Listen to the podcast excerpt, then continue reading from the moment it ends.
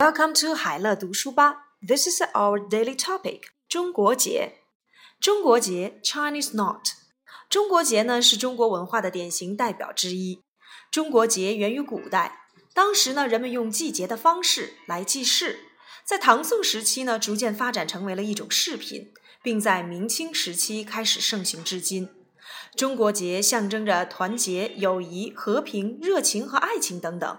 制作中国结的材料多种多样，如棉线、丝绸、尼龙、皮革，甚至是一些贵重的金属。如今，中国结在世界各地广受欢迎。典型代表 （typical symbol），typical symbol，典型代表。记事 （keep records），keep records，记事。逐渐发展 （develop gradually），develop gradually，逐渐发展。饰品，decoration，decoration，饰品。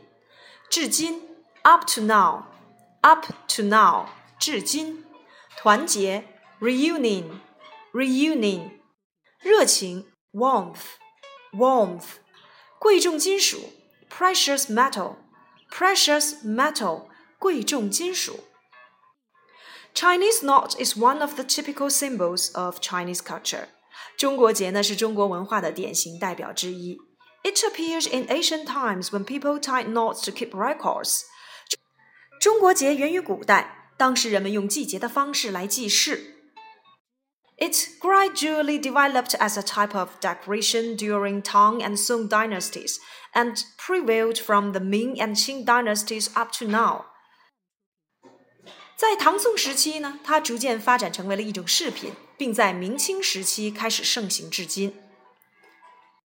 Chinese knot means reunion, friendship, peace, warmth, and love, and so on. Materials used to make the knots are various, such as cotton, silk, nylon, leather, and even precious metals. 中国结象征着团结、友谊、和平、热情和爱情等等。制作中国结的材料多种多样，如棉线、丝绸、尼龙、皮革，甚至是一些贵重的金属。Nowadays, Chinese knot is popular in many parts of the world. 如如今，中国结在世界各地广受欢迎。Chinese knot is one of the typical symbols of Chinese culture. It appeared in ancient times when people tied knots to keep records. It developed gradually as a type of decoration during the Tang and Song dynasties, and prevailed from the Ming and Qing dynasties up to now. Chinese knot means reunion, friendship, peace, warmth, and love, etc.